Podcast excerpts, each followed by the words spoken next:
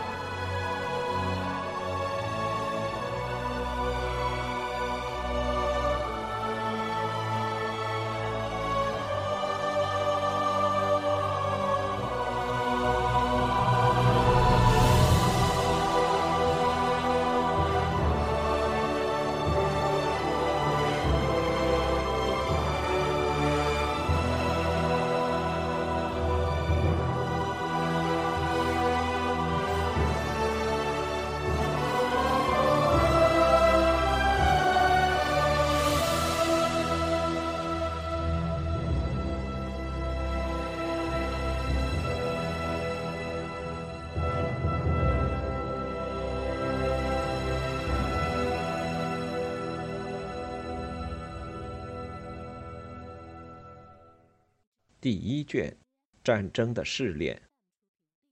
二，爱德华三世的英格兰。在一三二七年，当爱德华三世继承王位之时，英格兰和法兰西已经是两个分道扬镳的民族。诺曼征服以及紧随其后长达一个世纪的贵族移民，已经给英格兰印上带有法国风俗与法国体制的印记。并给予英格兰一个在本土以及法国都差不多的统治阶级。男爵们在一二零四年告诉约翰王，即便他们的身体远在海峡另一边与他的敌人们相伴，他们的内心始终跟随着国王。他们的发言指认了一个重要事实：在十三世纪中期以前，大部分的英法战争都有一些内战的特性。一百年以后，这不再是事实。最后一代重要的法兰西移民是蒙福尔的西蒙的同辈人，他是一位来自朗布伊埃森林地区的小贵族，并于1265年在一场英格兰内战中战死。在随后的那个世纪中，一些英格兰人仍然在法国拥有很重要的利益。彭布罗克伯爵瓦朗斯的爱梅。他的名字源于罗纳河畔的一座城市。他在法国中部持有广阔的领地，曾两次与重要的法兰西贵族联姻。在他生命的最后十年，他至少访问了法国十次。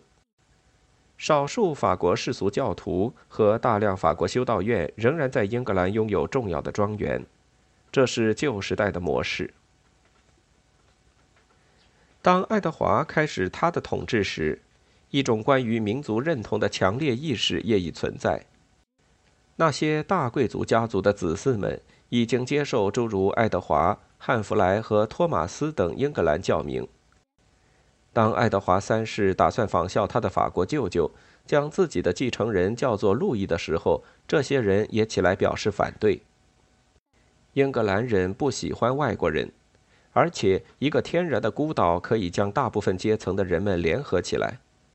这里每隔一段时间就会发生骚动，他们反对国王的外国顾问，在英格兰城镇中开展贸易活动的外国商人，教皇派遣来继任英格兰圣职的外国牧师以及外国的修道院。他的成员被认为正在为协助一场武装入侵做准备工作。爱德华一世正式采纳了不列颠的民族神话，并将它作为官方历史。他在1278年打开了位于格拉斯顿伯里的亚瑟王和格温尼维尔的陵墓，并将他们的遗骨改葬在主祭坛之前。对于暗示其无权对苏格兰提出要求的教皇，爱德华向他讲述了一小段不列颠历史。这个故事以与预言家伊莱和萨缪尔同时代的特洛伊避难者占领这座岛开始，其中大部分都是战争时期的政治宣传。不过，这些神话故事被继续传播，也是因为当时的听众都认为它是可以接受的。当1295年爱德华指控法兰西国王正在歼灭英格兰语言时，他必定考虑过自己正在激起一片有所共鸣的弦音。他几乎可以肯定自己是正确的。语言是一种重要的象征符号。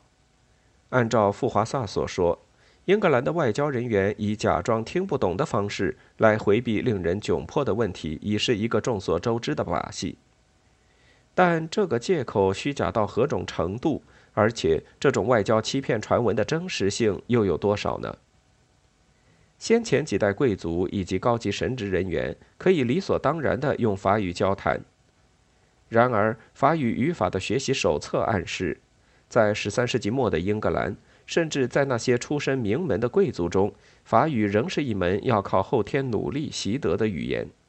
即便它在后半个世纪中仍然保持着公共事务的通用语地位，但早在乔叟之前，它已经在斯特拉特福德学院报县分校被教授了。英语已经逐渐成为一种用于祈祷、商务、休闲阅读和友好交谈的语言。英语的统一性并不比法兰西的法语多多少。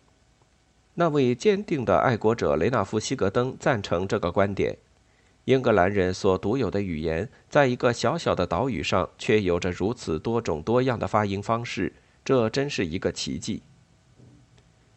约克郡和诺森伯兰的口音是如此的尖锐、狭促，而且摩擦刺耳，还飘忽不定，以致我们这些南方人也许很难，甚至几乎不能听懂那些语言。尽管如此，英格兰依然是个小国家，而且用大陆的标准看，是一个明显同质度较高的国家。外乡的差异和地方的忠诚，虽然它们一直存在，并在一个相对浅显的层面运行。口音、穿着与任期。英格兰的政治体制几乎在全国各地保持一致运转，而且他的政治家和管理者把他们自己视作属于一个共同体的成员。他们的认同感也因为外部敌人的意识而增强。海洋定下了王国在东部和南部的边界，而且把它和最强大的敌手分割开来，在北部和西部。他与一些大部分依旧处于乡村和部落状态下的外国社会接壤，在粗鲁的蔑视以及狠毒的憎恶中，和平只能断断续续的存在。这是一个以乡村为绝对主体的社会，甚至与法国对比后也是如此。大概有五百万到六百万人口集中于中东部和中南部地区、东安格利亚地区。而且在东南方向，从汉普郡到肯特都是肥沃的低地地区，采取集约化的耕作模式。城镇数量庞大，但规模较小，甚至伦敦那时是他们之中最大的城市，而且是唯一比得上欧陆城市的英格兰城市，可能只有不到五万居民。大范围的砍伐森林、适宜的气候条件以及专业化的土地管理。在整个十三世纪，给英格兰带来了极高的产出，并使它有能力供养起一批比当时的法国更为密集且分布更不均衡的人口。在外国人的眼里，英格兰有时看起来是一片富裕繁荣之地。一位编年史作家让·勒贝尔曾于1327年跟随英军在约克附近宿营。从来没有停止过对如此富足之地的惊叹，就像一股源源不断的廉价粮食之泉由村镇周围涌出，与从海外运来的加斯科涅和莱茵河流域的美酒一起顺流而下。他是幸运的，但他的好奇心十分肤浅。那里拥有庞大而且可察觉得到的财产，但他们无法体现这个王国的财富多寡，因为分布是不均衡的。这一点，英格兰比法兰西更明显。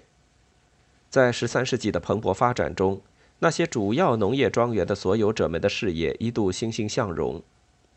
他们拥有大片耕地、资本，此外还有利用一场关于土地经营方面的革命来获利的先见之明。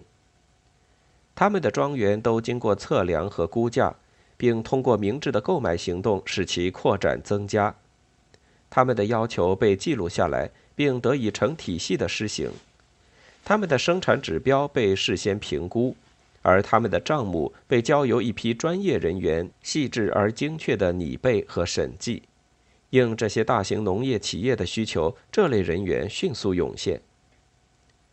但大多数地方的整体繁荣水平可能比法国的程度要稍微低一些。过剩的人口和对肥沃土地的强烈需求，逐渐减小了小自耕农土地的规模，而大部分英格兰人正是靠此为生。在英格兰中部和南部，大部分人口由没有自由的农民组成。他们其中超过一半的人只拥有能维持生存所必需的最少量耕地，或者更少。他们依靠不怎么稳定的机会挣取报酬的方式生存，或者依靠廉价出售他们的一小片土地来维持。那些自由的土地持有者和少数乡绅阶层有更少的负担和更多的土地，但即使是他们。在欠收、自然灾害以及经济萧条面前，也显得极度脆弱。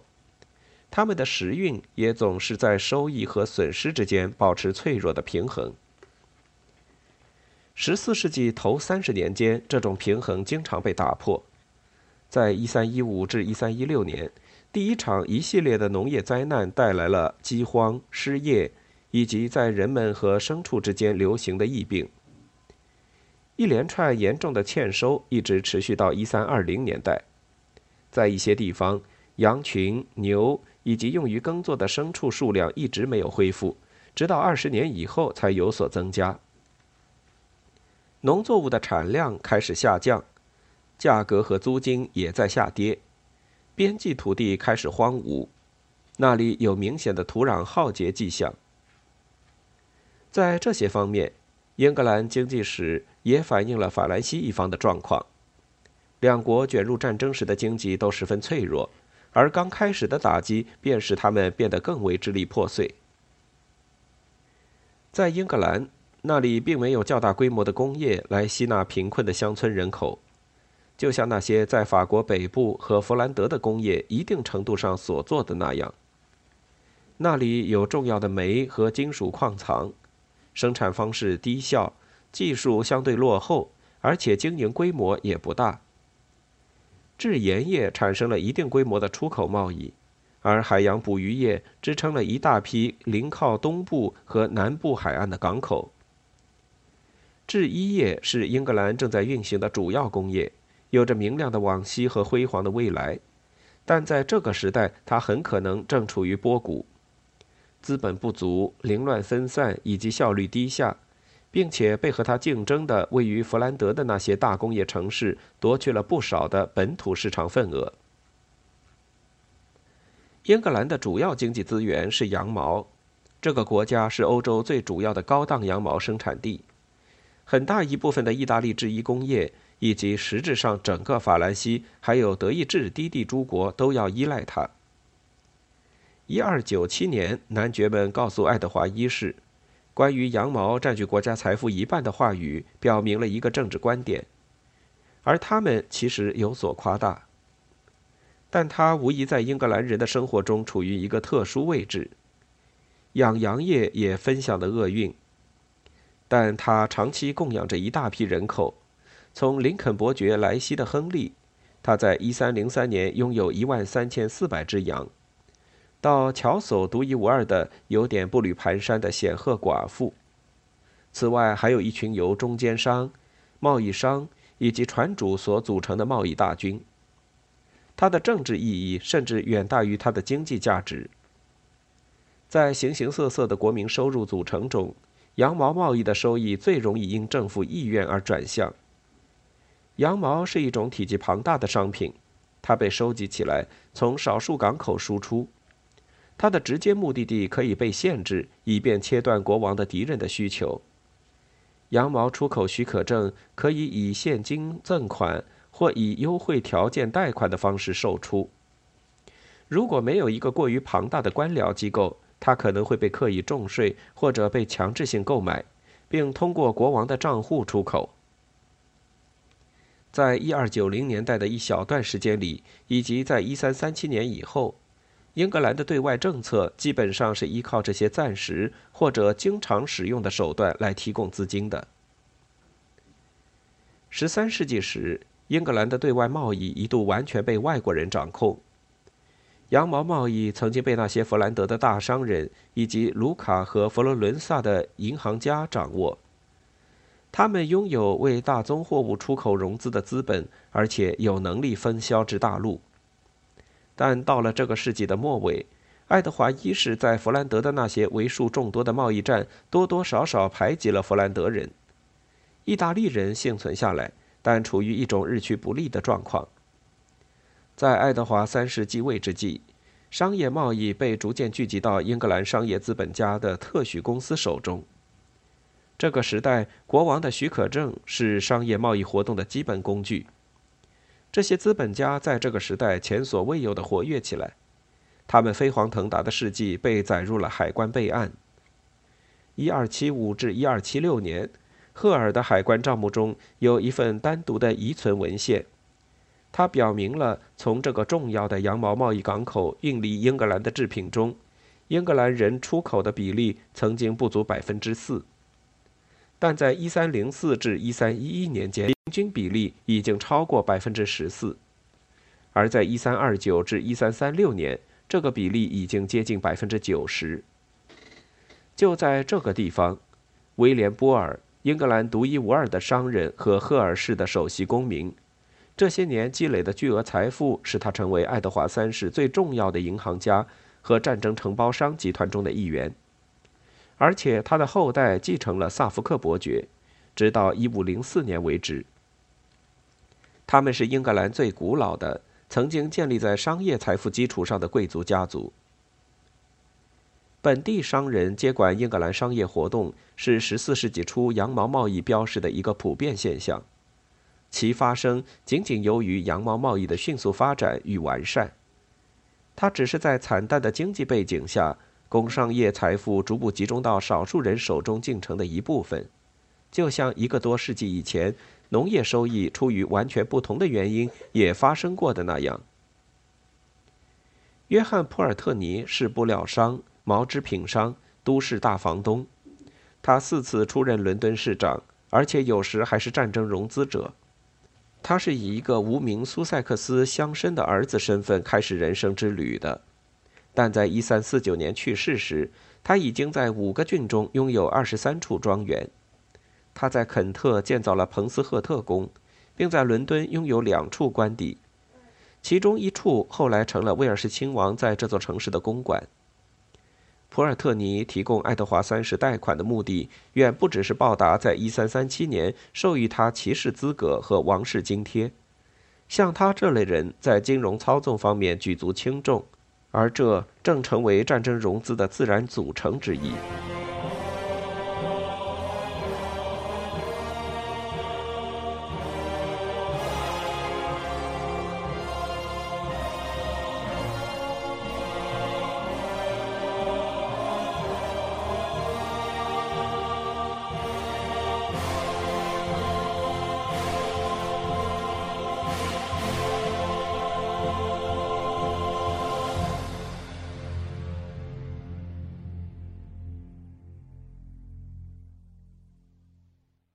欲听完整版有声书，请关注我的微信公众号“我也读书 FM”，获得收听与更新信息。